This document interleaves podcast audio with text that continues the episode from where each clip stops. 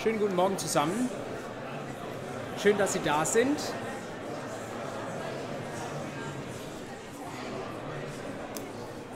Schönen guten Morgen zusammen. Die Mediaanlage fährt jetzt gerade hoch.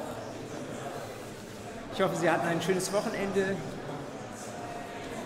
und sind gut erholt für die verbleibenden fünf Wochen dieses Semesters. Es ist noch lange nicht vorbei. Ich ähm, beginne mit einer Bemerkung für unsere Einheit am Mittwoch. Ich hatte Ihnen ja in der letzten Woche gesagt, dass ich meine in Anführungszeichen Systemstunde vorziehen möchte auf übermorgen, damit Sie noch eine Woche Abstand zur Klausur haben. Ich habe so ein bisschen meine Vorstellung auch mit Blick auf die Klausuren, die Sie jetzt in der Grundkursklausur geschrieben haben, was Sie da vielleicht gebrauchen könnten, was Ihnen nochmal die eine oder andere Hilfe geben könnte. Äh, zugleich bin ich auch offen dafür, dass Sie mir sagen, ähm, was Sie an methodischer Hilfe, an sonstigen äh, nicht fallkonkreten Klausurtipps noch gebrauchen können. Und damit ich das am Mittwoch mit einbinden kann, wäre ich Ihnen dankbar, wenn Sie mir bis morgen Mittag, also Dienstag um 12 Uhr, eine Nachricht schreiben, wenn Sie da noch Ideen haben. martin.filias.uni-münchen.de Dann möchte ich Ihnen ein paar Hinweise weitergeben zu Dingen, die an der Fakultät gerade laufen. Ähm, und zwar sind das alles Sachen, die auch einen Instagram-Account haben.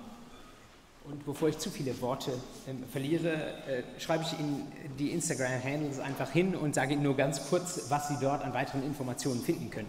Das erste ähm, ist Lawyers Without Borders. Ich weiß nicht, ob Sie davon schon mal gehört haben. Ähm, das wäre bei Instagram Lawyers Without Borders, LWOB unterstrich LMU. Ähm, wie der Name schon sagt, so ein bisschen wie Ärzte ohne Grenzen, ja, eine international aufgesetzte Vereinigung, die sich gerade auch um internationale Rechtsfragen bemüht. Die haben morgen Abend eine Veranstaltung, ähm, die vielleicht ein Einstieg sein könnte oder wenn Sie mal versuchen oder überlegen wollen, dort Kontakte zu knüpfen, die Sie vielleicht interessiert und nähere Hinweise finden Sie äh, eben auf deren Website bzw. auf deren Instagram-Account. Dann möchte ich Sie noch hinweisen auf zwei sogenannte Mood Courts, die eine lange Geschichte haben bereits an der juristischen Fakultät. Ähm, ich weiß nicht, ob Sie grundsätzlich wissen, was ein Mood Court ist, aber es muss Ihnen ja mal jemand sagen. Ähm, da wird schon im Studium Gericht oder Kanzlei gespielt, wenn Sie so wollen, aber nicht ähm, um das Studienergebnis vorwegzunehmen, sondern einfach um sich so ein bisschen in diese Welt einzufühlen, um mal zu erleben, wie das ist, wenn ich einen Schriftsatz verfasse, wie das ist, wenn ich in einer Verhandlung drin sitze und es darauf ankommt, ähm, wenn ich ein Plädoyer halten muss, wenn ich jemanden tatsächlich auch argumentativ verteidigen muss. Ähm, diese Mood Courts finden auch im internationalen Kontext statt, haben teilweise eine nationale Vorgeschichte und sind aufgesetzt als Wettbewerbe zwischen den Teams verschiedener Universitäten weltweit. Und da gibt es zwei Spielarten. Einmal der sogenannte Jessup Mood Court. Jessup Mood Court Munich. Das ist ein völkerrechtlicher Mood Court. Ähm, da trifft man sich, wenn man in die Endausscheidung ähm, gelangt, in Washington, DC. Ähm, aber es gibt äh, auch Dinge, die man zunächst an der Heimatuniversität tut. Und die haben am Donnerstag, am 30.06. diese Woche ähm, abends um 20 Uhr eine Fragerunde auf Zoom. Ähm, finden Sie auch die Zugangsdaten auf diesem Instagram-Account und können, äh, wenn Sie sich dafür interessieren, einfach dort mal loswerden, was Sie dazu wissen wollen oder auch einfach zuhören, was andere dazu fragen. Ähm, die haben eine Bewerbungsfrist Mitte Juli, 17.07. 17. Juli, eine Fliege ist hier vorne unterwegs, die würde ich Ihnen gerne nach hinten schicken, ähm, äh, wo Sie sich dann äh, bewerben können, wenn Sie Mitglied des nächsten Mood Court Teams beim Jessup Mood sein wollen.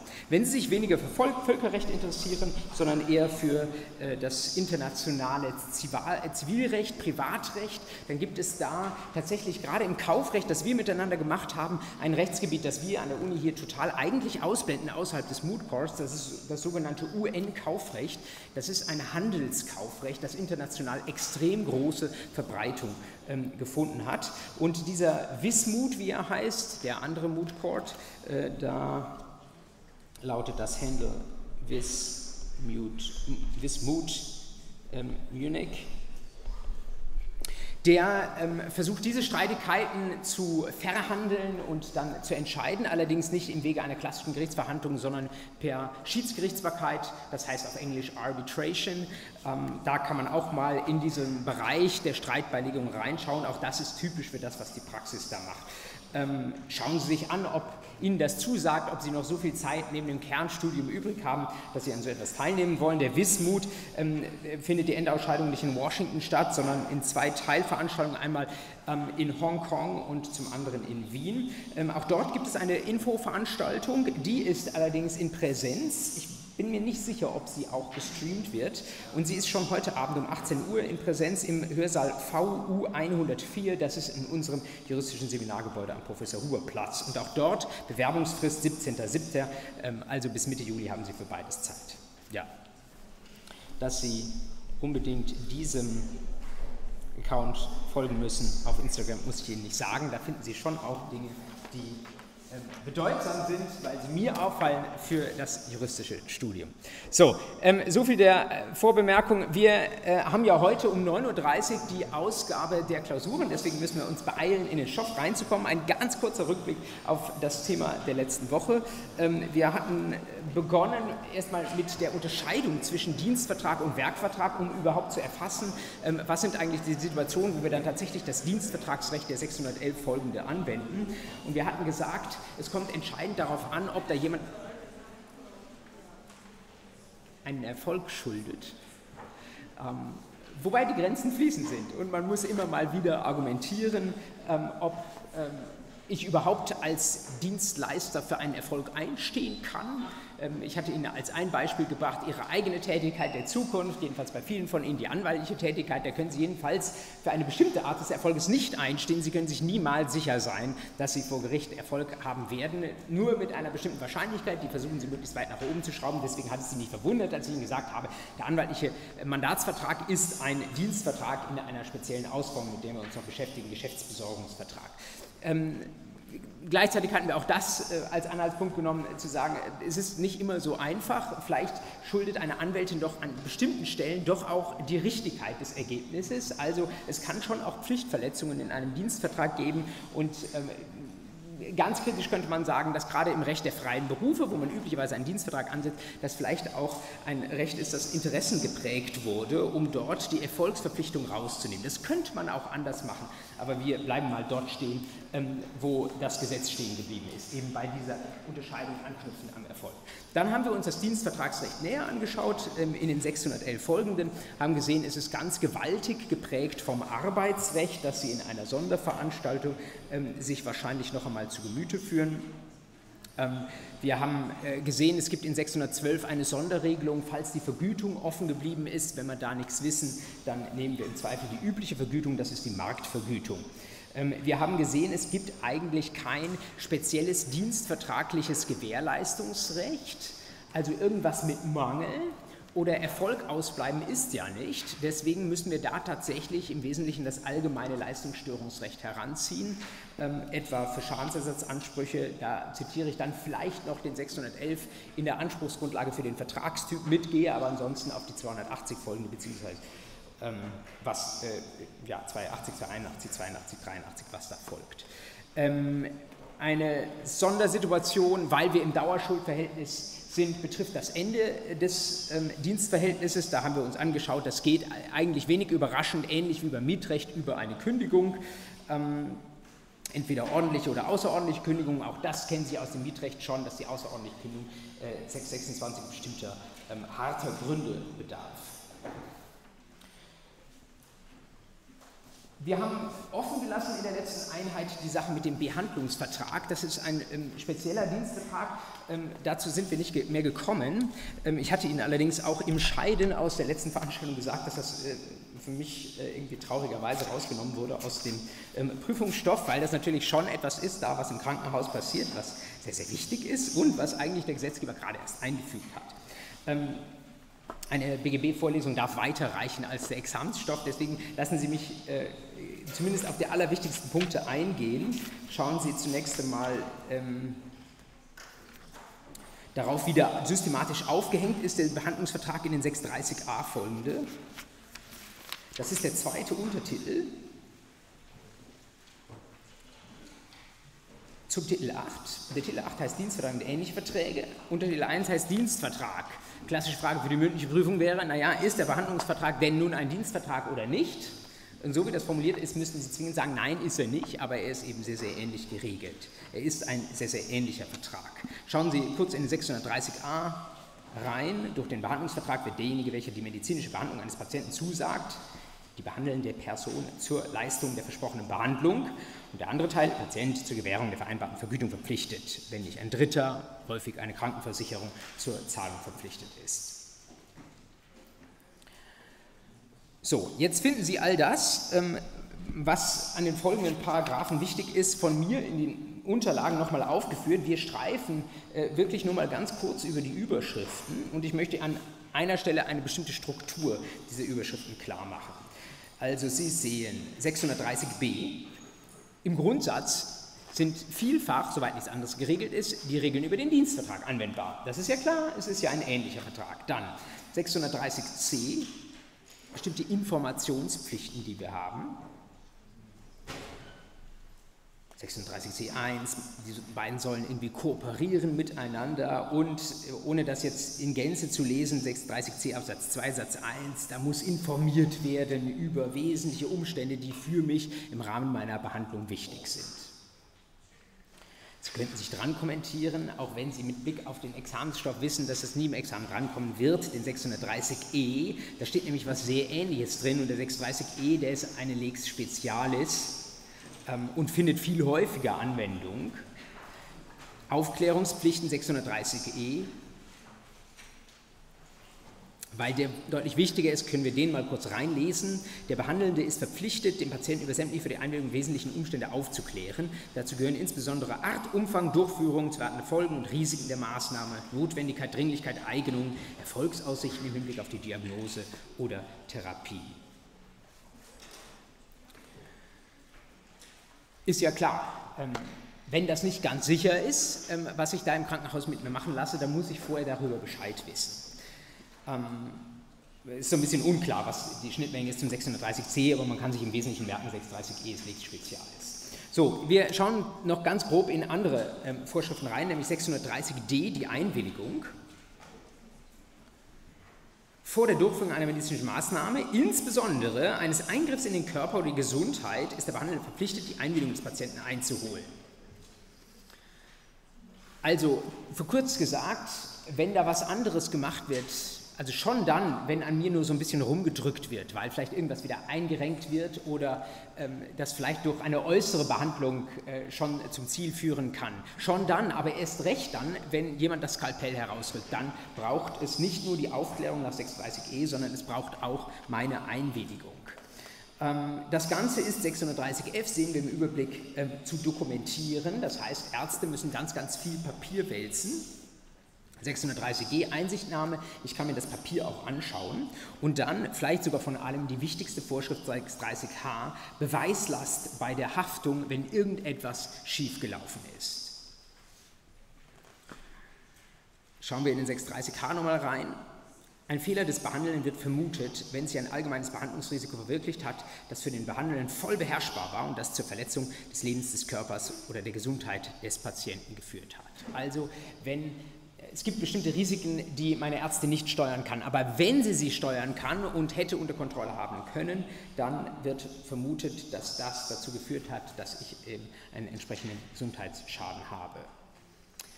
Vielleicht sogar noch wichtiger Absatz 2, der Behandelnde hat zu beweisen, dass er eine Einwilligung gemäß 630d eingeholt und entsprechend den Anforderungen des 630e aufgeklärt hat. Genügt die Aufklärung nicht den Anforderungen des 630e, beziehungsweise lässt sich das nicht beweisen, kann der Behandelnde sich darauf berufen, dass der Patient auch im Fall einer ordnungsgemäßen Aufklärung in die Maßnahme eingewilligt hätte. Also, ich habe es, glaube ich, jetzt in meiner Lektüre falsch rum reingelesen. Wenn ähm, der Patient ohnehin eingewilligt hätte, in Ordnung, wenn ich das als Behandelnder nachweisen kann. Aber vor allen Dingen ist meine Pflicht als Arzt, dass ich das Ganze dokumentieren muss. Ich muss nachweisen, dass der Patient tatsächlich von mir diese Information bekommen hat. Und wenn das nicht entsprechend dokumentiert ist, dann ähm, wird davon ausgegangen, dass nicht ordentlich aufgeklärt wurde. Und das führt jetzt zu einer Kaskade, die jetzt eigentlich auch schon das Ende meiner Ausführungen betrifft, die aber sehr, sehr weitreichend ist und die ich Ihnen deswegen mal kurz ähm, aufzeichnen möchte. Also wir sind hier beim Thema Behandlungsvertrag.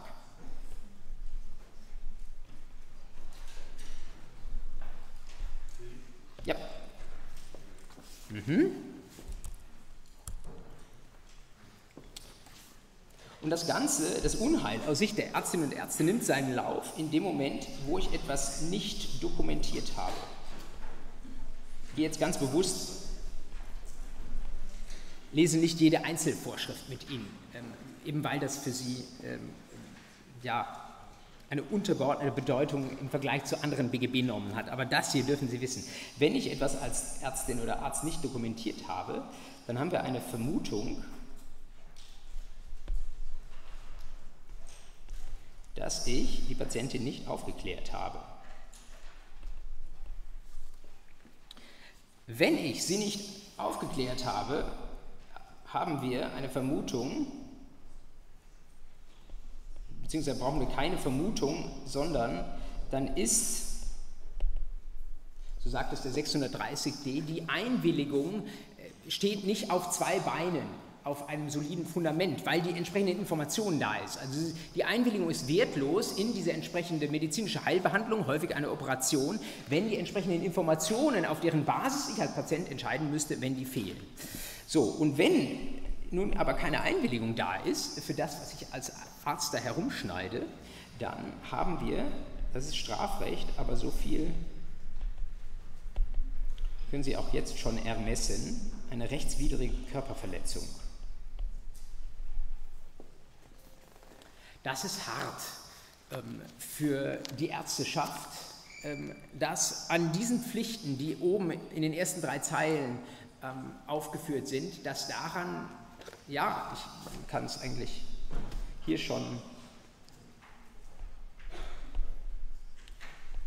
hinschreiben, dass diese, man möchte fast sagen, Sanktionen oder jedenfalls Rechtsfolgen sich daran knüpfen.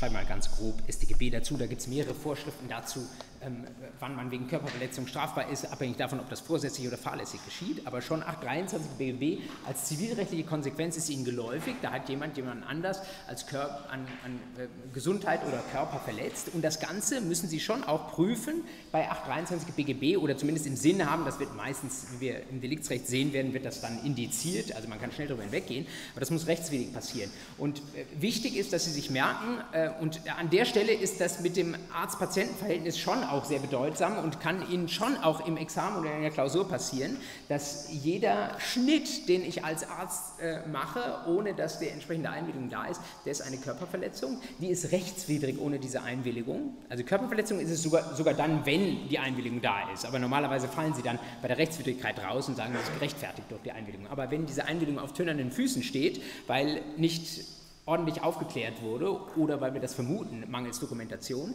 ähm, dann gibt es halt die Sanktion des 823 Absatz 1 ähm, Schadensersatz, auch Absatz 2 in Verbindung mit StGB und vor allen Dingen gibt es die Strafbarkeit der Ärzte. Und das ist ähm, für Ärzte und Ärzte bitter, das ist ein Nachteil der Weißkittel gegenüber uns als Schwarzkittel, ähm, wenn wir irgendwo mal einen kleinen Kunstfehler machen äh, in der Anwaltschaft, dann kann es sein, dass es nicht zu einem Vermögensschaden führt, weil es sich nachher irgendwie wieder ausmerzt oder weil unsere Mandantin sowieso verloren hätte.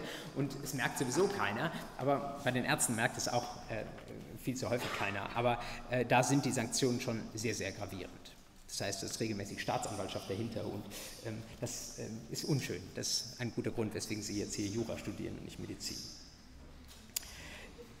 Zum Nachlesen äh, schauen Sie nochmal die Punkte durch, die ich Ihnen da aufgeschrieben habe. Ansonsten soll mir das an der Stelle reichen zum Behandlungsvertrag.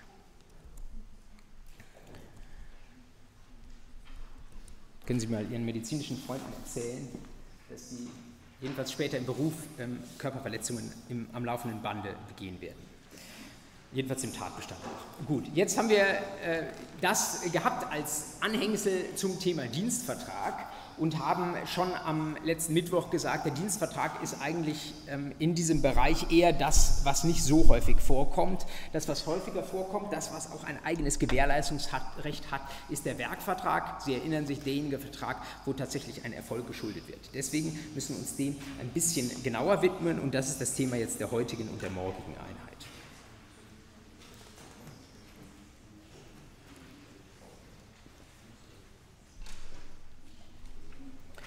Schlagen Sie mal auf den Paragraphen 631 BGB.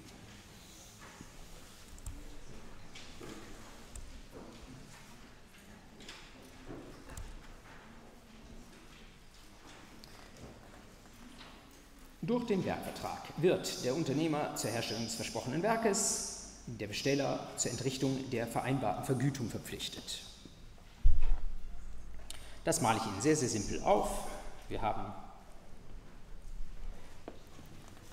den U-Unternehmer, ähm, sagt der 631 Absatz 1, Sie müssen ein bisschen aufpassen. Eigentlich nennt man den, vielleicht sollte ich ihn auch so nennen, Werkunternehmer. Denn dieser Unternehmerbegriff ist ein anderer als derjenige des äh, Paragraphen 14. Sie erinnern sich, der 14 ist gewissermaßen das Gegenstück zum äh, Verbraucherbegriff des Paragraphen 13 und hier ist es einfach nur der Begriff für eine Vertragspartei im Werkvertrag. Also Sie können schon auch Unternehmer schreiben, sollten sich nur gedanklich klar sein, dass dieser Unternehmerbegriff zum Beispiel nicht unbedingt die Verbraucherrechte ähm, etwa des 312 folgende auslöst. Auf der anderen Seite haben wir den Besteller, da können Sie jetzt auch Werkbesteller schreiben, ähm, aber der Begriff ist anderweitig nicht verwendet. Insofern ähm, reicht es da, wenn Sie jetzt hier das B oder reicht es für uns, wenn wir das B hinschreiben. So, was sind die entsprechenden Pflichten oder anders gewendet, was sind die Ansprüche, die wir hier in die beiden Richtungen haben? Der Unternehmer, der soll bitte das versprochene Werk herstellen. Also der Pfeil sagt, in welche Richtung der Anspruch geht. Die Pflicht geht natürlich in die entsprechende andere Richtung und ähm, in die andere Richtung soll bitte die Vergütung gezahlt werden. Schauen wir uns beide Ansprüche nacheinander ein. Zunächst der Herstellungsanspruch unserer Werkbestellerin. Gegenstand dieses Herstellungsanspruchs ist, wie der 631 Absatz 1 schon sagt, das versprochene Werk. Ähm, und das heißt für Sie vor allen Dingen erstmal, wenn da irgendwas zweifelhaft sein sollte, Vertragsauslegung. Denn Versprechen ist natürlich der Vertrag selbst. Da muss man sehr genau reinschauen, was im Vertrag drinsteht, weil das sagt, was ähm, geschuldet ist. Wir kommen gleich noch zum 633 Absatz vor allen Dingen 2. Sie sehen aus dem Augenwinkel, da ist etwas von der vereinbarten Beschaffenheit ähm, gesagt. Sie könnten sich jetzt aber schon mal an das Wort Versprochenen im 631 Absatz 1 den 633 2 dran kommentieren. Versprochenen Werkes 633 Absatz 2. Ist nicht, wenn man ganz streng ist, nicht ganz identisch. Bei einem geht es um das Werk selbst, im 633 Absatz 2 geht es um die Beschaffenheit dieses Werkes, aber es ist zumindest so nah beieinander, dass man das entsprechend im Auge haben darf.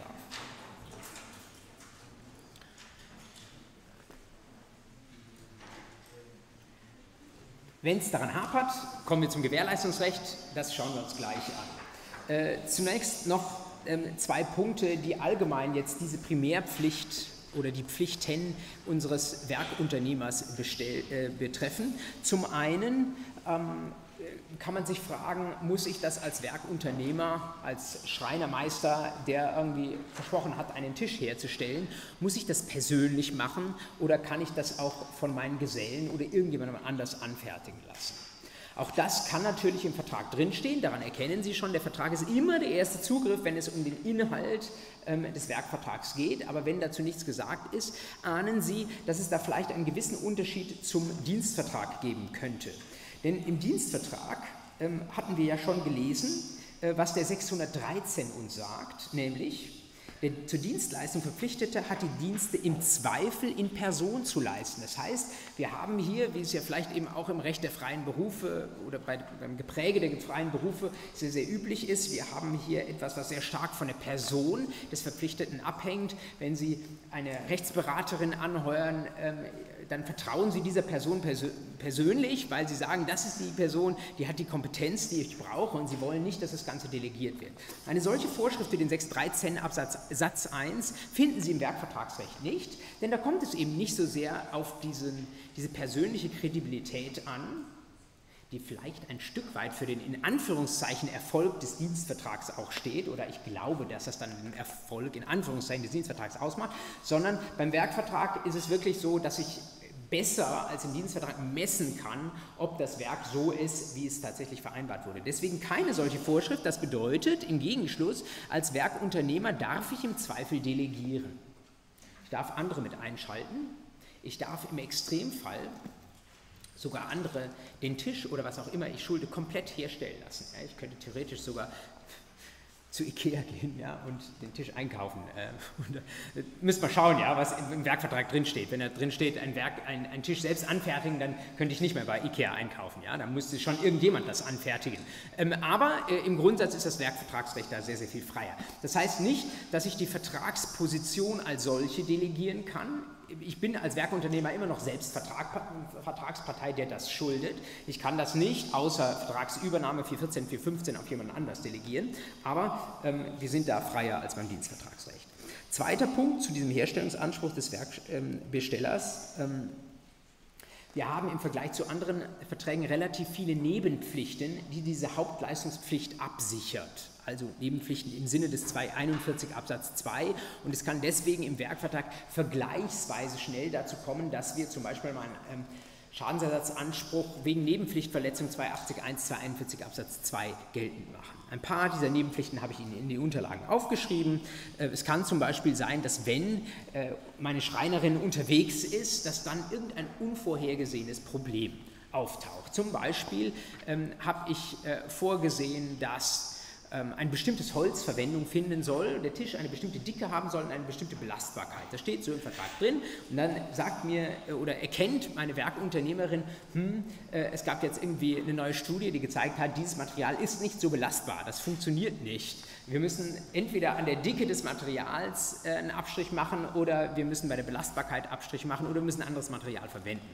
Ähm, das wäre etwas, wo ähm, relativ klar Ihnen auch ist, da müsste man nochmal Informationen geben von Seiten der Werkunternehmerin an die Bestellerin, ähm, wenn es nicht sowieso, äh, wir dann sogar von einer Unmöglichkeit schon sprechen können. Also was auch immer an Problemen auftritt, die vielleicht auch etwas weniger krass sind als das Beispiel, was ich Ihnen gerade gegeben habe, die Herrschaften müssen miteinander sprechen und diese Initiative muss regelmäßig von der Werkunternehmerin ausgehen. Dann, ähm, wenn das Werk denn erstellt ist, ähm, wir haben im Kaufrecht ja schon gesehen, äh, und insbesondere im Digitalprodukterecht, dass es dann sogar im Gesetz schon drinsteht, dass wir eine Anleitung brauchen, jedenfalls dort, wo das erforderlich ist, eine Montage- oder Installationsanleitung. Im Werkvertragsrecht steht das nicht so drin, aber trotzdem ähm, kann es sein, dass bestimmte Werke einen bestimmten Umgang erfordern. Um bei meinem Beispiel eines Tisches zu bleiben, könnte es ja sein, dass es ein teurer Tisch war und dass dieses spezielle Holz echt nur schön bleibt, wenn ich jede Woche da mit irgendeinem Holzschutzmittel drüber gehe. Und ansonsten trocknet mir das sofort aus und dann kommt der Holzwurm oder sonst irgendetwas.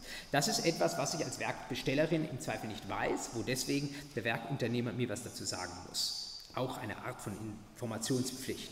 Und was schließlich streitig ist, letzte Beispiel, was ich Ihnen aufgeführt habe, wie schaut das aus, wenn das Werk ähm, dann erstellt ist und wenn es ein Werk ist, das vielleicht weniger wie ein Tisch äh, von Anfang bis Ende über 50 Jahre da stehen kann, sondern das eher wie ein Fahrrad ab und an auch mal eine Reparatur benötigt, ähm, schulde ich dann im Wege einer nachvertraglichen Interessenrücksichtnahmepflicht womöglich meiner Werkbestellerin, dass ich Ersatzteile vorrätig habe, oder dass ich von vornherein darauf aufmerksam mache, dass es bei diesem Modell sehr, sehr schwer sein wird, Ersatzteile zu beschaffen und so weiter und so fort. Oder dass ich meinen Laden morgen zumache und weil ich schon 65 bin und deswegen als Ansprechpartner nicht mehr zur Verfügung stehe.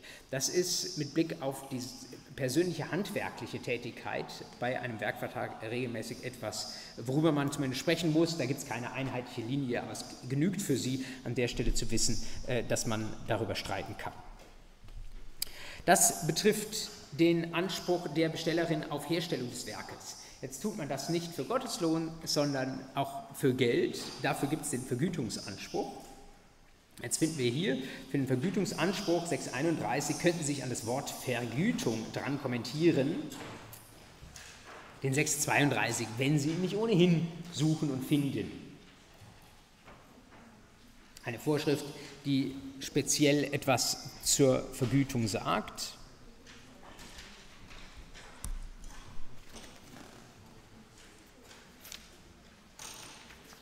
Und die wir ja in ähnlicher Weise auch schon aus dem 612, aus dem Dienstvertragsrecht kennen. Ich habe ein bisschen pathetisch reingeschrieben, dass die, der 632 die Vergütung ist, die den Werkvertrag manchmal rettet, aber es ist tatsächlich so, ähm, beim Werk kann es schon einmal sein, dass die Herrschaften nicht gesprochen haben darüber, welcher Preis gezahlt werden soll. Ähm, vielleicht, weil der Werkunternehmer denkt, ähm, wir machen das irgendwie wie immer und darüber muss man nicht reden, das ist meiner Sache unwürdig, eine Preis oder meiner Qualität unwürdig, eine Preisverhandlung anzufangen. Und wenn ich den Preis vielleicht nenne, dann stimuliere ich nur, dass er herunterverhandelt werden soll. Also lasse ich das Ganze lieber sein. Es kann aber auch sein, dass, warum auch immer, das versehentlich unterbleibt. Und dann sagt der Sek würden wir ja eigentlich mit BGB AT sagen, dann fehlt es an einem Essentialium negocii, weil dann der Preis nicht festgelegt ist. Dann haben wir einen Nichtvertrag, da fehlt was kann kein Vertrag sein. Und das rettet der 632, wenn er sagt, ähm, das kitten wir, dieses Loch im Vertrag. Absatz 1, eine Vergütung gilt als stillschweigend vereinbart, wenn die Herstellung des Werkes den Umständen nach nur gegen eine Vergütung zu erwarten ist. Stellen Sie sich vor, Sie fahren zur Fahrradhändlerin und lassen sich den Reifen aufpumpen. Das wäre so ein Negativbeispiel für den 632 Absatz 1 kann man argumentieren, sicherlich auch. Warum sollte sie eine Minute ihrer Arbeitskraft äh, investieren?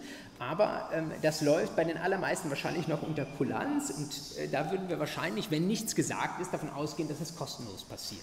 Wie ist es, wenn ich so eine kleine Kappe für das Ventil ähm, mir hole bei der Fahrradhändlerin, um das wieder zuzumachen? Na, da kann man schon eher ins Diskutieren kommen, denn da wird ja immerhin Materie zur Verfügung gestellt. Man kann sich fragen, ob äh, einfach eine ganz kleine Sache, die im Einkauf nur zwei Cent kostet, ob die anders zu behandeln ist als eine Minute Arbeitszeit, aber wie auch immer. Also Sie sehen, 632 Absatz 1, es kann mal Fälle geben, wo den Umständen nach einfach man sagt, mach das mal eben. Vielleicht kommt man schon über äh, das, das, Stichwort Gefälligkeit hinaus. Das wäre natürlich eine andere Grenze an der Stelle, aber wo trotzdem noch keine Vergütung geschuldet ist.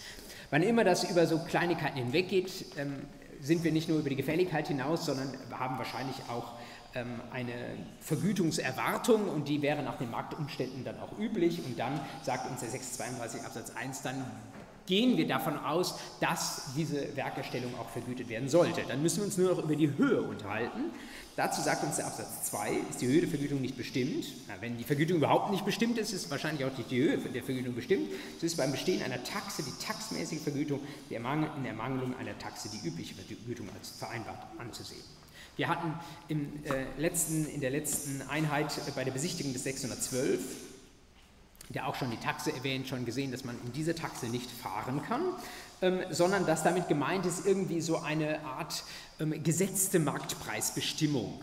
Und ähm, ein Beispiel, das ich Ihnen, glaube ich, in der letzten Woche noch schuldig geblieben bin, habe ich Ihnen jetzt hier ähm, reingeschrieben. Das wäre eher ein ähm, Beispiel, das in, den, in, das Dienstvertragsrecht reingehört. Ähm, aber ich wollte es nicht außen vor lassen, weil es eigentlich wichtig ist, das RVG. Ähm, das ist das Rechtsanwaltsvergütungsgesetz. Für diejenigen von Ihnen, die äh, später Anwälte und Anwälte werden, wird das ein Stück weit täglich Brot sein. Da gibt es Tabellen, abhängig vom Streitwert, wie man abrechnen kann. Und diese Tabellen, ja, bei 100.000 Euro Streitwert ist für ein außergewöhnliches Schreiben, keine Ahnung, 1.200 Euro zu zahlen oder so etwas. Diese Tabelle ist eine Bestimmung einer Taxe. Ähm, und also wie gesagt, äh, gedanklich gehört das eher ins Dienstvertragsrecht rein. Ähm, für Sie weniger geläufig, aber eher zum Werkvertragsrecht gehörend ist dieses HOAI, wobei ich sagen muss, ich bin im Architekten- und Ingenieurrecht leider nicht firm genug, um zu sagen, wie man das schön ausspricht. Da steht für Honorarorten für Architekten und Ingenieure. Ähm, und ja, wird Ihnen sicherlich mal begegnen und da ist Ihnen sofort klar, das ist das RVG in Grün für diese Berufe. Äh, selbstkritisch überlege ich mir gerade, ob man nicht auch die Architekten und Ingenieure ähm, ja, äh, kommt ein bisschen darauf an, äh, wo man die einordnet zwischen dem Dienst- und Werkvertragsrecht. Es gibt bestimmte Gründe, wo man sagen kann, das sind eigentlich freie Berufe, die scheinen dem Dienstvertragsrecht näher, aber wir werden morgen sehen, es gibt inzwischen im BGB einen eigenen Architekten- und Ingenieurvertrag. Äh, das bedeutet, die stehen doch dem Werkvertragsrecht näher, also ist das Beispiel hier gar nicht falsch. Ähm, das ist mit der Taxe gemeint. Ist aber eigentlich insgesamt für Sie vielleicht auch mal in der Klausur der Ausnahmefall. Sie fallen in der Regel zurück auf die übliche Vergütung. Ähm, und da habe ich Ihnen ein paar Kriterien auch aufgeschrieben, was diese übliche Vergütung, die Üblichkeit ausmachen kann. Ähm, wenn im Sachverhalt was drinsteht von Marktpreis, dann dürfen Sie das ohne große Diskussion als übliche Vergütung annehmen.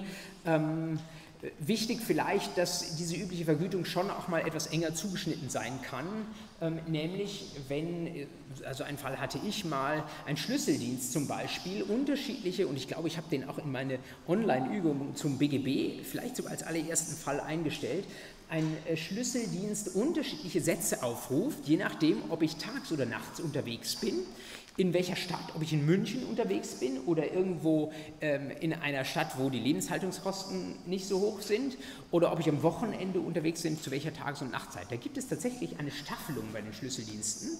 Ähm, und wenn der Markt das so hergibt, vielleicht sogar auch die Taxe das entsprechend hergibt, dann gehen Sie im Rahmen des 632 Absatz 2 diese Staffelung mit. Also, äh, wenn äh, Sie ähm, äh, keine Ahnung, äh, nachts um eins nach Hause kommen, weil die Arbeit so lange gedauert hat und dann muss der Schlüsseldienst um diese Zeit ausrücken, dann wird es äh, teuer und wenn dann nicht von ähm, bestimmten, einer bestimmten Vergütung die Rede ist, dann ähm, fallen sie eben im Zweifel auf einen relativ hohen Satz zurück. Und wo ich davon spreche, ich glaube, so ist es auch in diesem ersten Fall, dem ein echter Fall zugrunde lag in meiner BGB-Übung. Sie fallen auch auf diese Vorschrift zurück, wenn es eine Vergütungsvereinbarung gibt, wenn aber diese Vergütungsvereinbarung unwirksam ist. Das kann ja mal sein, ähm, dass die irgendwie wegen Wuchers irgendwie völlig überzogen ist, dann kann man sich überlegen, ob der Vertrag als solcher schon ganz nichtig ist. Es können auch andere Gründe geben, dass sie irgendwie zu versteckt war und irgendwie nicht in den Konsens mit einbezogen wurde, äh, sondern der äh, Bestellerin irgendwie nur untergeschoben wurde. In all diesen Fällen, ähm, wo die Vergütungsvereinbarung unwirksam ist, fallen sie auch auf den 632 Absatz 2 zurück.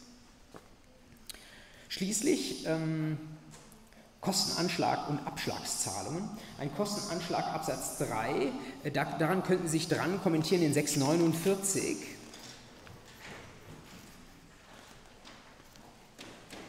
Heißt Kostenanschlag, aber äh, der Laienjargon ist natürlich Kostenvoranschlag, das ist genau dasselbe.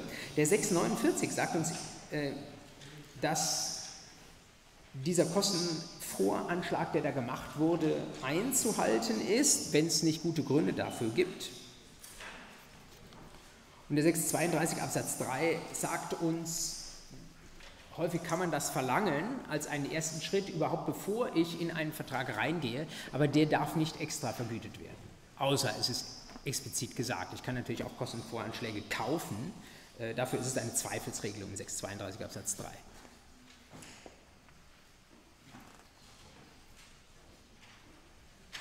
Und Abschlagszahlungen, letzter Punkt, den man zum Thema Vergütung erwähnen kann, 632a. Der Unternehmer kann vom Besteller eine Abschlagszahlung in Höhe des Wertes der von ihm erbrachten nach dem Vertrag geschuldeten Leistung verlangen. Ähm, einfach nur, wir lesen die weiteren äh, Sätze an der Stelle gar nicht mehr. Ähm, unwahrscheinlich, dass es für Sie mal relevant wird, aber dann wissen Sie, wo Sie es finden. Ähm, einfach nur, damit der Werkunternehmer nicht irgendwie der braucht ja vielleicht Geld, um die Materialien zu kaufen. Und er arbeitet damit schon auf den Vertrag hin und er arbeitet mit den Materialien, die er nachher als Werk zur Verfügung stellen wird. Deswegen hat er ein Interesse unter 632a, der erkennt das an. So viel zum äh, Vertragsschluss und zu den primären Pflichten der Parteien. Ähm, an der Stelle, wo wir über den Vertrag als solchen sprechen, nur noch der Hinweis darauf, wie man aus dem Vertrag wieder herauskommt. Auch das habe ich Ihnen kurz aufgeführt. Auch diese Vorschriften werden wir uns kurz anschauen. Stichwort Kündigung. 648. Der Besteller kann bis zur Vollendung des Werkes jederzeit den Vertrag kündigen. Hoppla. Das scheint erst einmal unbillig zu sein. Stellen Sie sich vor, Das Möbelstück, was ich in Auftrag gegeben habe, ist schon zu 80 Prozent fertig. Und jetzt soll es tatsächlich mein Recht sein, als Besteller hier zu kündigen. Die Lösung für diese Frage folgt aus dem, auf dem Fuße. Satz 2 kündigt die Bestellerin, so ist die Unternehmerin berechtigt, die vereinbarte Vergütung zu verlangen, muss sich nur anrechnen lassen, was infolge der Aufhängung des Vertrags an Aufwendungen, also für den Rest, für die offenen 20 Prozent noch erspart oder ähm, wo er Arbeitszeit hat, die er jetzt anders einsetzen kann, durch ähm, anderweitige Verwendung seiner Arbeitskraft erwirbt oder zu erwerben böswillig unterlässt. Das heißt, wenn ich auf 80 Prozent abbreche, dann muss ich, äh, und äh, der Schrank, den ich in Auftrag gegeben habe, der sollte 1000 Euro kosten, dann muss ich zunächst einmal die vollen 1000 Euro zahlen, aber wenn zum Beispiel für die letzten 20 Prozent die Materialien noch nicht eingekauft sind, wird das natürlich abgezogen. Und wenn das Auftragsbuch der Schreinerin so voll ist, dass sie unproblematisch an dem einen Tag, den sie jetzt eingespart ist, den nächsten Auftrag annehmen und da ihr Geld verdienen kann, dann werden gewissermaßen die vollen 20 Prozent abgezogen. Insofern also doch pacta sunt servanda. Ähm, ich komme zwar raus aus dem Vertrag als Besteller, aber äh, das gewissermaßen, was an Gewinn im Vertrag festgeschrieben ist für die Werkunternehmerseite, bleibt ihr über den 648 erhalten. Ordentliche Kündigung. Außerordentliche Kündigung 648a.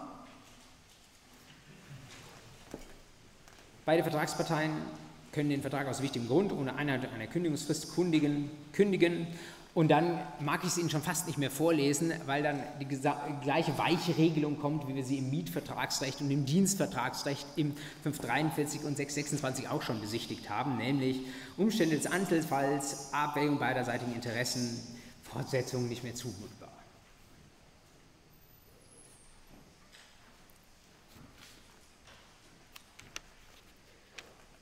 Sonderfall habe ich Ihnen aufgeschrieben, der 643 bei unterlassener Mitwirkung. Ähm, Unternehmer ist ähm, berechtigten Besteller, wenn er nicht mitwirkt, eine Frist zu setzen für diese Mitwirkung und ansonsten den Vertrag zu kündigen. Sorry für die Paraphrase. Ähm, wenn ich als äh, Besteller zum Beispiel eine bestimmte Auswahl treffen muss, und sagen muss, äh, irgendwie mit dem Holz soll es weitergehen äh, oder äh, ich hätte gerne, dass die Schrauben da und da reingedreht werden ähm, und das nicht tue und einfach nicht mithelfe, dass der Vertrag vorangeht, kann der Werkunternehmer sagen, ich habe keine Lust mehr und will raus. Ja.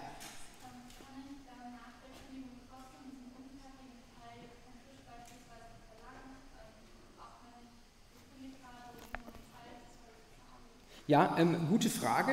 Ähm, wie schaut es aus mit dem, was ähm, schon angefertigt wurde? Wenn, äh, ich weiß nicht, beziehen Sie sich konkret auf diese Kündigung nach 643 oder allgemein 648 Kündigungsrecht? Okay, also ähm, und, und da äh, Okay, ich überlege, wo wir, ähm, also wir hatten einerseits den, das ordentliche 648, äh, das ist wahrscheinlich für Sie der Ausgangspunkt gewesen, der 648 mit dem 80%-Fall, den ich gebildet habe, genau. Also ich habe 80% ähm, gebildet und ähm, kann jetzt den Vertrag kündigen und Sie fragen sich, kann ich denn, wenn ich denn schon zahlen muss, tatsächlich meinen äh, Vertragsgegenstand, so wie er ist, herausverlangen. Also ich will nicht sagen, beim Stuhl fehlt noch ein Bein, ja, aber vielleicht, äh, soweit es gekommen ist, vielleicht ist für das, äh, habe ich einen Tisch mit einer entsprechenden Erweiterung bestellt, ja, dass ich noch den Tisch verlängern kann, wenn irgendwie Gäste kommen oder sowas. Die ist jetzt noch nicht fertig und ich sage jetzt ist Schluss. Was meinen Sie selbst? Wie müsste es sein, wenn ich, die, wenn ich, die, das, äh, wenn ich das schon bezahlen muss? Ja, würde ich auch sagen. Äh, andere Auffassung im Raum? Also verstehen Sie deswegen das Kündigungsrecht des 648 so, da wird das Weiterarbeiten abgebrochen. Das ist das, was die Kündigung macht. Das äh, heißt aber nicht, dass alle Primärpflichten, die wir bisher hatten, ähm, absterben oder irgendwie äh, in zum Beispiel ein Rückgewehrschuldverhältnis oder so etwas überführt werden. Wir werden das aber gleich beim Gewährleistungsrecht noch sehen. Ich kann sogar in diesen Fällen womöglich ähm, ein Gewährleistungsrecht ausüben, das ist aber davon ähm, separat zu behandeln. Ja, wir lassen es bei dieser simplen ähm, grafischen Darstellung stehen und gehen jetzt in Richtung des Gewährleistungsrechts Und da werden uns im Gewährleistungsrecht viele Dinge unterkommen, die äh, uns schon bekannt sind, aber es gibt einen Punkt, der das Werkvertragsrecht ähm, gravierend von etwa dem Kaufvertragsrecht unterscheidet. Ich habe vergessen, das Kabel einzustecken. Hier ist es.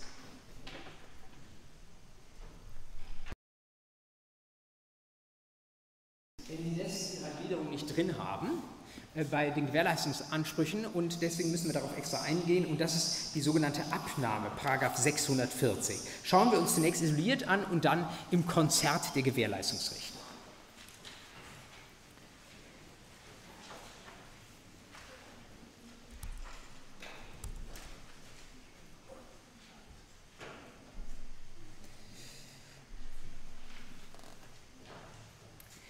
Der Besteller ist verpflichtet, das vertragsmäßig hergestellte Werk abzunehmen, sofern nicht nach der Beschaffenheit des Werks die Abnahme ausgeschlossen ist.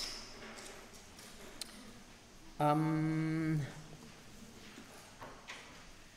für die Abnahme habe ich Ihnen keine großartige Zeichnung vorbereitet, sondern nur einen sehr saloppen Spruch, der gleichwohl vielleicht ein bisschen dazu dienen mag, dass Sie sich das besser vorstellen können oder dass Sie sich besser daran erinnern und das ist diese sehr simple Sprechblase. Ja? Vielleicht fällt Ihnen nach dem, was wir jetzt gleich sagen, auch noch eine geeignetere Möglichkeit der Visualisierung ein ähm, und dann dürfen Sie das äh, gerne dadurch ersetzen und auf diese Sprechblase verzichten. Ähm, das ist eigentlich in einem Wort, was die Abnahme macht. Ja, sie sagt, äh, die technische Definition habe ich Ihnen reingeschrieben in die erste Zeile der Unterlagen, der Notizen zu dieser Folie und diese technische Definition, die müssen Sie auch auswendig können, obwohl sie im Gesetz nicht drinsteht, nämlich die Billigung des Werkes als im Wesentlichen vertragsgemäß. Das müssen Sie aus der Pistole geschossen können. Das ist eine stehende Definition. Die Billigung eines Werkes als im Wesentlichen vertragsgemäß. Ähm, und ähm, wir schauen nachher noch auf die Rechtsform der Abnahme, aber Sie können hier schon einen Vergleich ziehen zu dem, was wir beim Kaufrecht unter anderem gesagt haben oder vielleicht sogar beim Schuldrecht AT. Wir stehen hier an der Schwelle zum Gewährleistungsrecht. Äh, jemand von Ihnen hat ähm, damals mal unter Bezug auf 363, 364 gefragt, ist es eigentlich im Kaufrecht so, dass ich das Gewährleistungsrecht als, Verkäufer, als Käufer auch vermeiden kann, indem ich sage, der Gegenstand, mit dem du da ankommst, den lasse ich gar nicht als Erfüllung gelten. Das nehme ich gar nicht als Erfüllung an. Und ich hatte gesagt, ja, es, der Fall kommt eigentlich faktisch nicht vor, aber es ist rechtstheoretisch durchaus so, ähm, wenn ich sage, ich habe, ich weiß nicht mehr, wer das Beispiel war, einen Papagei bestellt und es wurde mir eine Kuh geliefert, das bleibt weg damit, ja, das hat nichts mit meinem Vertrag zu tun. Dann wären wir nicht irgendwie im Mangelgewährleistungsrecht drin, im Kaufrecht, obwohl im 434 drin steht, dass eine Aliud-Lieferung äh, dem Sachmangel 3 äh, gleichsteht, sondern dann würden wir sagen, wir sind noch gar nicht im Mängelgewährleistungsrecht, das ist einfach die Erfüllung hat an der Stelle noch nicht begonnen, das ist etwas völlig Untaugliches anderes. Und so ein bisschen ist es ähnlich jetzt im Werkvertragsrecht. Auch hier stehen wir an der Schwelle, wo wir in das Gewährleistungsrecht rein wollen, aber damit das gesamte äh, losgetreten wird und wir überhaupt den ersten Wurf ähm, der den ersten Erfüllungsversuch abschließen können, als solchen auch als Erfüllungsversuch einordnen können. Dazu brauchen wir eben diese Abnahme. Billigung als im Wesentlichen vertragsgemäß. Und jetzt sagt uns der 640 Absatz 1 Satz 1 schon, der Besteller ist verpflichtet, diese Abnahme im Grundsatz zu erklären. Ich habe Ihnen auch Willenserklärung reingeschrieben, Punkt, Punkt, Punkt. Das Punkt, Punkt, Punkt steht dafür, dass es eine Willenserklärung ist und all das, was mit Willenserklärungen Sie sich ähm, im BGB AT ähm, auf den Radar genommen haben, dass Sie das alles dafür anwenden können. Das ist eine Erklärung mit entsprechenden Rechtsfolgen, wie wir gleich sehen werden. Ähm, ich bin dazu verpflichtet, als äh, Werkbesteller diese Abnahme zu erklären, wenn die entsprechenden Voraussetzungen zu, äh, vorliegen. Und es ist tatsächlich auch eine Hauptpflicht, Das steht, ist also nicht irgendwie so 241 Absatz 2 Rücksichtnahme auf das, was hier im Vertrag irgendwie nett wäre und was die Interessen der Werkunternehmerin schützt, sondern es ist tatsächlich etwas, was, wozu das Gesetz mich verpflichtet und wozu ich auch isoliert verklagt werden kann, wenn ich das nicht tue.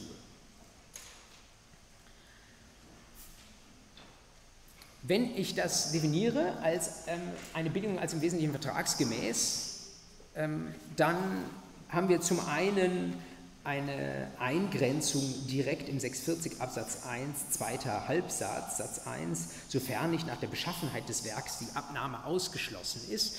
Ähm, das klingt ein bisschen komisch. Wie könnte ein Werk beschaffen sein, damit da die Abnahme keinen Sinn macht? Ähm, das äh, wenn Sie da Kommentare dazu lesen, dann sehen Sie, ja, es geht hier eigentlich gar nicht so sehr um die Beschaffenheit, sondern es geht eher um die Üblichkeit. Das sind Werke, die üblicherweise nicht abgenommen werden. Äh, Sie dürfen jetzt diesen Begriff Üblichkeit nicht dran schreiben an den Begriff der Beschaffenheit. Sie dürfen den Begriff der Beschaffenheit nicht durchstreichen, aber gedanklich wäre das, was dazugehört. Was Sie allerdings machen können, ist in 646 dran schreiben, an dieses ausgeschlossen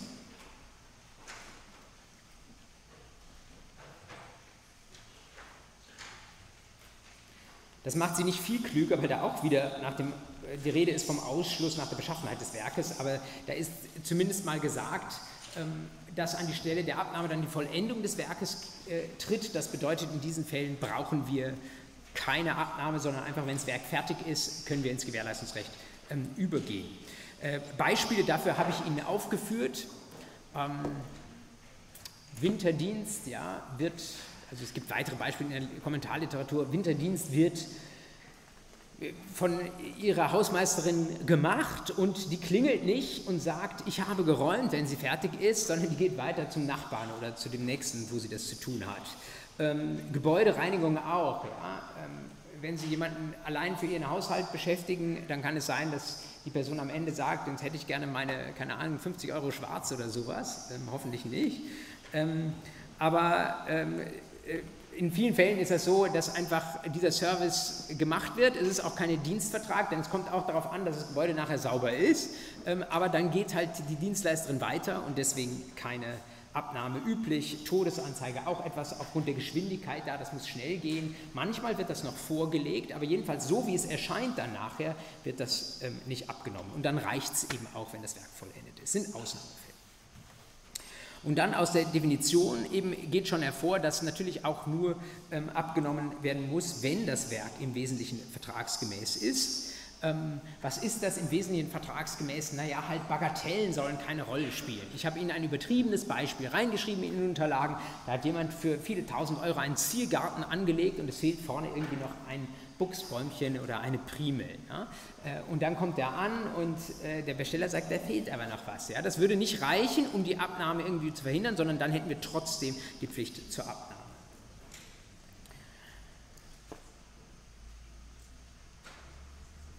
Was gibt es für Möglichkeiten auf Seiten der Werkunternehmerin, um diese Abnahme hinzubekommen, wenn das Werk einfach nicht abgenommen wird? Lesen wir mal 640 Absatz 2.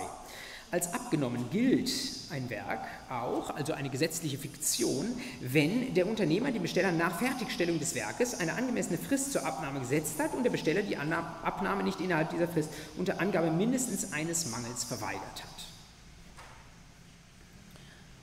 Wieder einer der seltenen Fälle, wo das reine Schweigen eine Rechtsfolge auslösen kann. Wenn ich diese Frist gesetzt bekomme als Werkbesteller und ich mache einfach nichts, sagt das Gesetz, dann tun wir so, als wäre Abnahme. Ähm, angemessene Frist, ja, sie an, das so ähnlich wie im Rücktrittsrecht, ja, vielleicht zehn Tage oder zwei Wochen, so. Das hängt ein bisschen von den Umständen des Einzelfalls ab. Ähm, was kann ich aber tun, sagt 640 Absatz 2 Satz 1 als Besteller? Ich kann schon, wenn eine Reaktion ähm, von mir hören lassen innerhalb dieser Frist und kann sagen, nein, ich nehme nicht ab und dann muss ich halt sagen, dass ähm, da ein Mangel da ist. Wenn ich das nicht sage, wenn ich einfach innerhalb dieser zwei Wochen sage, ähm, nö, mag nicht abnehmen, ist eine Verweigerung innerhalb der Frist, das heißt, wir haben trotzdem die Fiktion.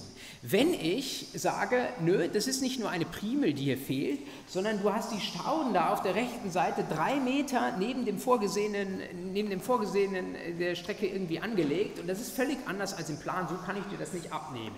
Klar, ähm, dann ähm, haben Sie einen Mangel, der tatsächlich auch eine Rolle spielt und mit dem Sie unter Fug und Recht die Abnahme verweigern können. Da ist die Abnahme dann, wird die auch nicht fingiert, sondern ist verweigert. Ähm, heikel ist der Fall, wo ich einen Mangel als Besteller moniere und da, unter Berufung darauf die Abnahme verweigere, aber das ist nicht wirklich ein Mangel oder stellt sich nachher vor Gericht heraus oder was auch immer, äh, dass das kein Mangel ist. Und das ist vielleicht sogar auch ziemlich herzitiert, ja, dass es irgendwie ähm, mein Werkunternehmer mit etwas konfrontiere, was er so schnell nicht nachprüfen kann. Äh, und ich nehme das aber einfach nur als Ausflucht, um die Abnahme nicht erklären zu können. Da ist es so, müssen wir das Gesetz beim Wort nehmen, ähm, nämlich ähm, die Abnahme wird dann nicht fingiert, sondern muss dann ähm, eingeklagt werden. Also selbst wenn der Mangel an den Haaren herbeigezogen ist, die, das, wenn, er, wenn, er, ganz, äh, ganz missbräuchlich ist, kann man immer über 242 nachdenken. Aber wenn es irgendwie plausibel ist, was ich an Mangel da äh, heranzitiere als Werkbesteller, dann gibt es eben noch keine Abnahme, sondern dann müsste sie eingeklagt Was natürlich auch ich machen kann, ist das, was der 640 Absatz 3 sagt, nämlich ich kann auch kein Fass aufmachen als Werkbesteller, sondern kann ganz freiwillig diesen Schritt gehen. Sagen, passt schon. Und wenn ich das tue, dann können wir ins Gewährleistungsrecht grundsätzlich reingehen, aber haben direkt eine große Hürde für jegliche Gewährleistungsansprüche aufgebaut. Absatz 3 des 640 nimmt der Besteller ein mangelhaftes Werk ab. Obwohl er den Mangel kennt, so stehen ihm die in 634, das ist die Spinnenvorschrift, bezeichneten Gewährleistungsrechte nur zu, wenn er sich seine Rechte wegen des Mangels bei der Abnahme vorbehält. Wir müssen also aufpassen. Ähm, wenn Mängel bekannt sind, müssen sie bei der Abnahme die entsprechenden Rechte vorbehalten werden. Wenn Mängel unbekannt sind, Klar, kann ich es nicht wissen, kommen Gewährleistungsrechte trotzdem in Betracht. Aber wenn ich die Mängel kenne und nichts sage und einfach dieses Wort passt äußere, dann sind sie weg. Das ist gewissermaßen ein Ausschlusskriterium, das Sie spätestens am Ende des Gewährleistungsrechts prüfen können, vielleicht sogar auch schon früher im Prüfungsschema, wie wir gleich sehen werden, und dann sagen müssen, nein, das war's, Gewährleistungsrecht einfach ähm, weggefallen. Wofür außer dem Gewährleistungsrecht hat das noch eine Bedeutung, die Abnahme? Ähm, habe ich Ihnen ganz an das Ende der Unterlage geschrieben, Fälligkeit der Vergütung 641. Abschlagszahlungen, wie gesehen, schon früher. Aber in dem Moment, wo ich das Werk abnehme, muss ich dann auch das Geld bezahlen. Gefahrübergang 644, 645 kennen Sie ja ähm, aus dem Kaufrecht schon. 446 mit der Übergabe des Gegenstands, 446 Satz 1 beim Kaufrecht und im Werkvertragsrecht eben nicht mit dem, in dem Moment, wo der Werkunternehmer äh, den Tisch mir präsentiert, sondern erst einen gedanklichen Schritt später in dem Moment, wo ich sage, einverstanden.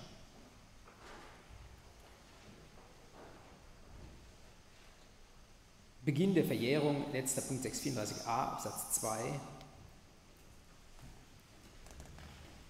Nicht in jedem Fall, aber in den Hauptfällen von 634a, nicht Hauptfälle ist vielleicht ein bisschen schief, ähm, aber in den Fällen des 634a Absatz 1 Nummer 2 Herstellung, Veränderung einer Sache ist schon ein sehr, sehr wichtiger Fall, jedenfalls. Und Nummer zwei, ähm, Bauwerk, beginnt die, beginnt die Verjährungsfrist mit der Abnahme, diese fünf Jahre oder zwei Jahre. Und Nummer drei, die regelmäßige Verjährungsfrist beginnt ja immer mit dem Ablauf des Jahres, in das das entsprechende Ereignis fällt.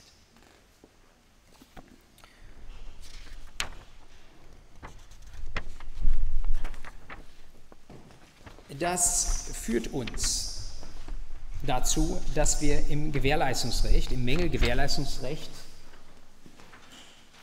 einfach noch einen weiteren ähm, Punkt haben, den wir da integrieren müssen. Und das Gute am werkvertraglichen Gewährleistungsrecht ist, dass hier wirklich vieles Ihnen eigentlich schon bekannt ist.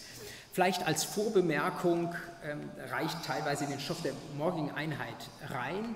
Ähm, glücklicherweise müssen wir im Werkvertragsrecht anders als beim Kaufrecht nicht irgendwie zwei Winkel des Gesetzes mit im Blick haben. Sie erinnern sich, im Kaufrecht haben wir ja den vier, äh, 34 folgende letztlich mit dem Mangelbegriff und dann den einzelnen Gewährleistungsrechten müssen immer das Verbrauchsgüterkaufrecht der 474 folgende mit im, äh, mitführen gedanklich. Das gibt es im Werkvertragsrecht nicht. Es gibt keinen Verbraucherwerkvertrag oder so etwas. Äh, das bedeutet, wir können uns einfach auf das konzentrieren, was wir hier in den Paragraphen 6, 33 ähm, folgende lesen. Kleinere Ausnahmen. Diese Abnahmefiktion, die wir eben gelesen haben im 640 Absatz 2, die ist für Verbraucher eingeschränkt und gilt dort nur, wenn Verbraucher vorher informiert wurden. 640 Absatz 2 Satz 2 ist das. Und zwei Ecken, die erst vor kurzem angefasst wurden ähm, und mit denen wir uns morgen beschäftigen. Einmal der Verbrauchervertrag über die Herstellung digitaler Produkte, das hängt Ihnen schon zu den Ohren heraus, und der Verbraucherbauvertrag, das ist ein besonderer ähm, Werkvertrag. Das sind äh, tatsächlich Sonderfälle, aber ansonsten im normalen Werkvertrag dürfen Sie einfach hier bei den 633 folgende stehen bleiben.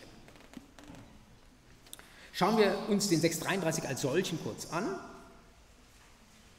Der ist nachgebildet dem alten 434 und während der 434 Anfang des Jahres neu getrimmt wurde, entsprechend dem 327e auf subjektive und objektive Anforderungen, ist der 633 bei der alten Rechtslage, wenn Sie so wollen, stehen geblieben. So sah der 34 früher aus. Ähm, 633 Absatz 1, Unternehmer hat dem Besteller das Werk frei von Sach- und Rechtsmängeln zu verschaffen. Und dann Absatz 2, Werk ist frei von Sachmängeln, wenn es die vereinbarte Beschaffenheit hat. Also wenn im Vertrag was drinsteht über die Beschaffenheit, dann ähm, müssen wir das nehmen und müssen das als Anhaltspunkt nehmen, um zu prüfen, Abweichung soll und ist Beschaffenheit. Das kennen Sie ja schon als Mangeldefinition. Satz 2, soweit die Beschaffenheit nicht vereinbart ist, ist das Werk frei von Sachmangel, wenn es sich für die nach dem Vertrag vorausgesetzte Verwendung eignet. Das ist ein absolut seltener Fall, da muss zwischen den Zeilen des Vertrages irgendwas drinstehen. Ansonsten für die gewöhnliche Verwendung, das ist der Hauptfall, wenn nichts im Vertrag drin steht, die gewöhnliche Verwendung eignet und eine Beschaffenheit aufweist, die bei Werken der gleichen Art üblich ist und die der Besteller nach der Art des Werkes erwarten kann. Beispiele habe ich Ihnen aufgeführt. Ähm, stellen Sie sich vor, Sie haben ein Klavier, das wollen Sie gestimmt haben. Sie äh, laden sich eine Klavierstimmerin ein, die soll das einfach mal wieder stimmen. Und sie stimmt es auf 432 Hertz statt auf den Kammerton 440 Hertz. Ja, also äh, das, was äh, fast alle Orchester dieser Welt spielen, ist 440 Hertz und wo sie, wenn sie mit irgendjemandem anders musizieren, äh, dann auch gewissermaßen äh, alle Instrumente darauf geeicht sind, die nicht äh, in der Situation noch gestimmt werden müssen. Ähm, und es gibt aber bestimmte Freaks, die finden irgendwie 432 Hertz schöner. Äh, und äh, Sie können sich vorstellen, wenn das falsch oder auf die falsche Höhe gestimmt ist, dann muss man alles wieder umstimmen. Das ist das Werk völlig hinfällig. Ja? Ähm, und das wäre etwas, was, äh, wenn das im Vertrag nicht drinsteht, was wahrscheinlich nicht der Fall ist, wo man dann sagen würde, ja, was ist denn gewöhnlich und üblich? Und wenn halt dieser Kammerton 440 Hertz üblich ist, dann muss man davon ausgehen. Das muss dann nicht extra gesagt sein. Und wenn das nicht ist, haben Sie einen Sachmangel. Ähm, Rechtsmangel gibt es auch, Absatz 3. Und auch das äh, entspricht dem Begriff, den Sie schon aus dem digitalen Produkte oder dem Kaufvertragsrecht kennen, nämlich es geht um private Rechte Dritter. Beispiel, stellen Sie sich vor, Sie wollen ein Restaurant eröffnen und äh, geben jemandem zum Auftrag, er oder sie soll ihren Gastraum gestalten. Es gab jetzt mal einen ähnlichen Fall, den ich etwas gebogen habe. Stellen Sie sich vor, da kommt jemand an und macht Ihnen, weil er das anderswo so heimelig gefunden hat, ein schönes Birkendesign in Ihren Gastraum rein. Ja? Also schön äh, irgendwie an die Wand werden so Birkenhölzer gestellt und so weiter. Ja? Vorsicht, Vorsicht, diejenigen, die da diese Burgerkette seinerzeit gegründet haben oder diejenigen, die da bei der Ausstattung geholfen haben, die haben sich das patentieren lassen. Ja? Das ist ein geistiges Eigentumsrecht einer dritten Person. Es gab in München tatsächlich mal einen Fall, wo die Person, die das geistige Eigentum schutzt, Schutzrecht hatte, dann geklagt hat, dass das mit ihr nicht vereinbart war, dass es in noch viel mehr Burgerrestaurants verwendet wurde. Ja, also jetzt etwas gedreht auf unseren Fall, wenn sowas der Fall wäre. Das wäre ein privates Recht eines Dritten, äh, das, das die Qualität eines Werks oder die Verwendbarkeit eines Werks beeinträchtigen würde und wäre damit ein Rechtsmangel. Wenn Sie einen Mangel haben, dann gehen Sie mit diesem Mangel zur Spinne zum 634, der Ihnen sagt, ist das Werk mangelhaft, kann der Besteller unter den Voraussetzungen der folgenden Vorschriften entsprechende Gewährleistungsansprüche geltend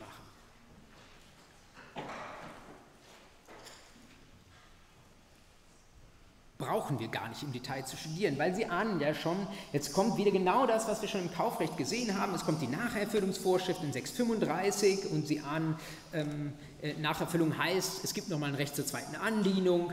Ähm, dann sehen Sie, es gibt äh, besondere Bedingungen äh, für Rücktritt und Schadensersatz in 636, wie Sie das aus dem 440 auch nochmal kennen. Es ist also ein modifiziertes allgemeines Leistungsstörungsrecht.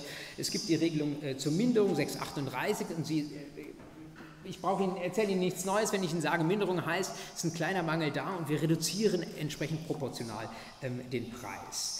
Ähm, was gibt es an Besonderheiten zu sagen? Zunächst einmal Prüfungsschema. Gewährleistung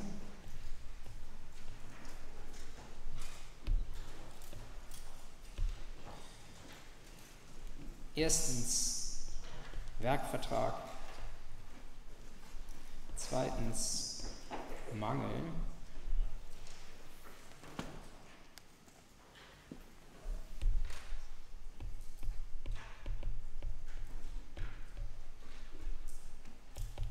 Und dann kommt die Abnahme.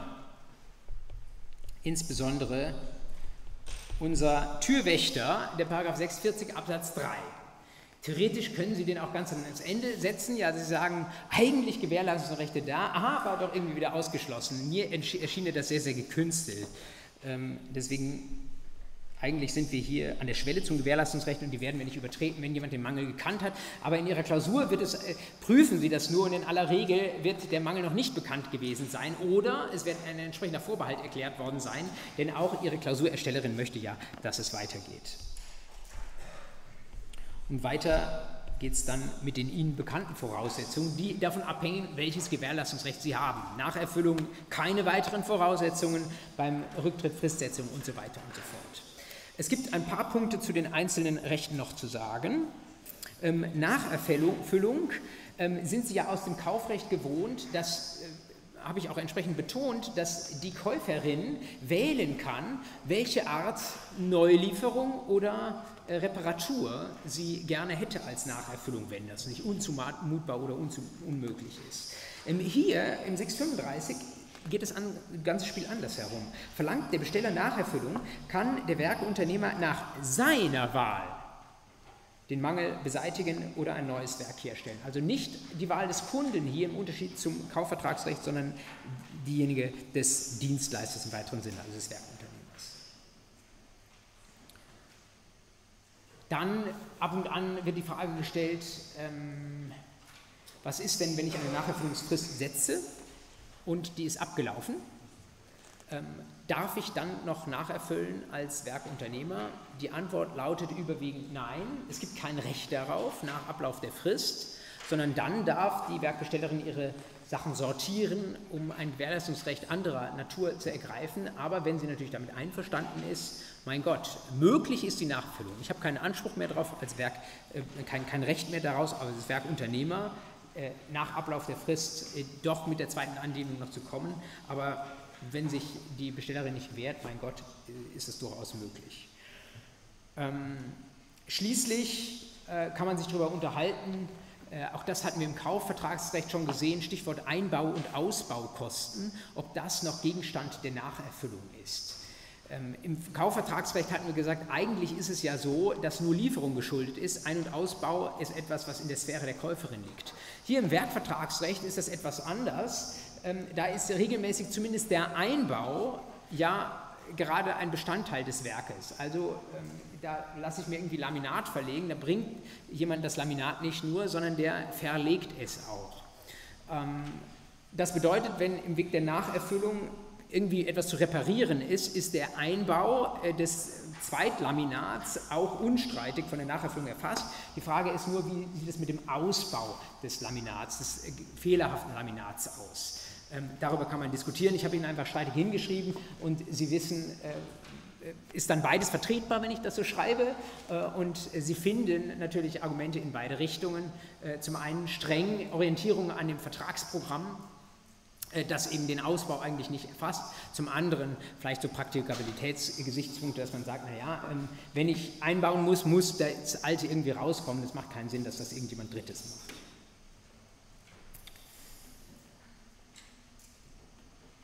Dann ein Sondergewährleistungsrecht, die Selbstvornahme, die ist uns im Mietrecht schon begegnet, im Kaufrecht aber nicht, aber aus dem Mietrecht 536 Absatz 2 wissen Sie schon grundsätzlich, was das ist, nämlich ich kann den Mangel selbst beseitigen und kann das, was auch immer ich dafür ausgebe, an Aufwendungen in Rechnung stellen. 637 Absatz 2 sagt, das ist etwas, was nicht vom Verschulden abhängt, aber wie der Rücktritt von einer Frist abhängt. Ich muss vorher das Recht zur zweiten Andienung gewähren. Ähm, wenn ich das nicht tue, dann kriege ich die Aufwendungen ähm, eigentlich nicht. Es gibt Leute, die sagen, dann nehmen wir das allgemeine Leistungsstörungsrecht her, 326.2.2 analog. Ähm, dann müsse man das, was zumindest an Aufwendungen erspart wurde, trotzdem ersetzen. Systematisch überzeugt das aber die meisten, einschließlich mir nicht, denn das allgemeine Leistungsstörungsrecht ist ja gerade verdrängt. Ähm, das bedeutet, wir haben eine Sonderregelung 637 und wenn halt diese Voraussetzungen davon nicht erfüllt sind, weil ich äh, nicht die Frist abwarten wollte, sondern einfach selbst reparieren wollte, dann ist es mein eigenes Problem, ähm, dann kriege ich keinen entsprechenden Kostenersatz.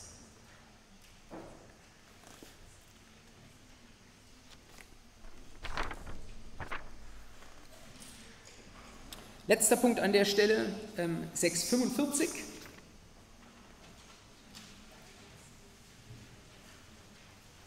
Wie sieht es aus, wenn es ein Problem gibt und wir an sich über Gewährleistungsrechte nachdenken könnten, ähm, aber dieses Problem habe ich als Besteller zu verantworten? Lesen wir in den 645 kurz rein.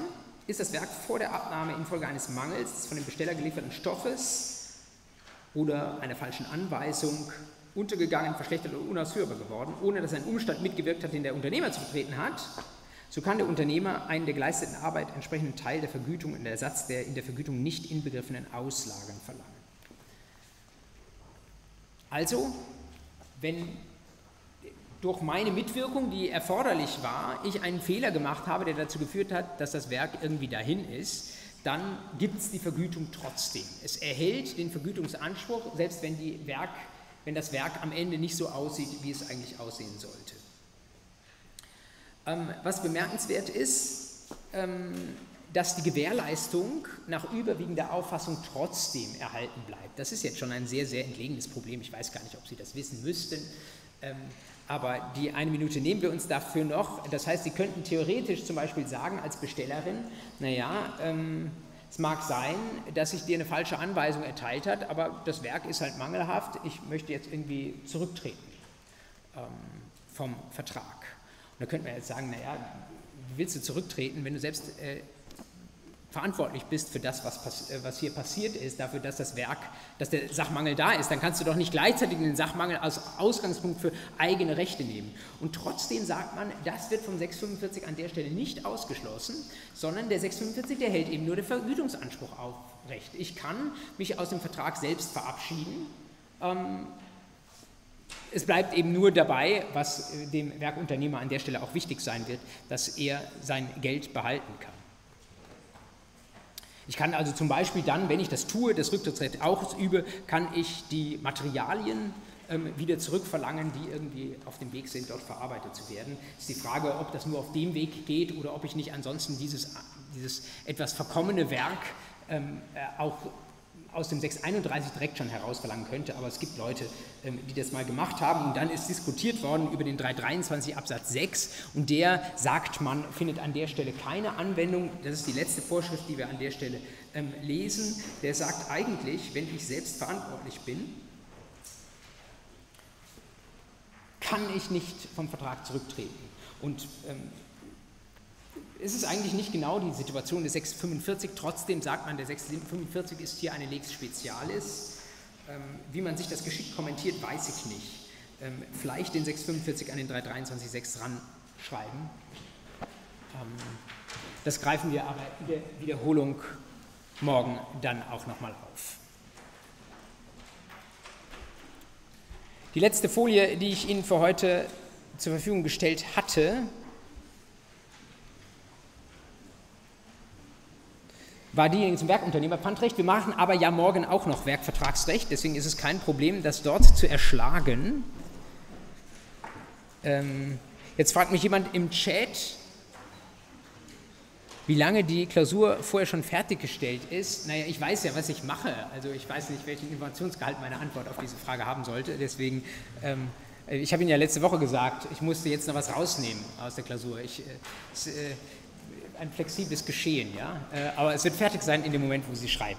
Ähm, jetzt stehen meine Kolleginnen und Kollegen geschätzterweise schon vor der Tür. Ähm, also verabschiede ich diejenigen, die uns äh, zuschauen und äh, wünsche einen schönen Tag. Wir sehen uns morgen um 8.15 Uhr.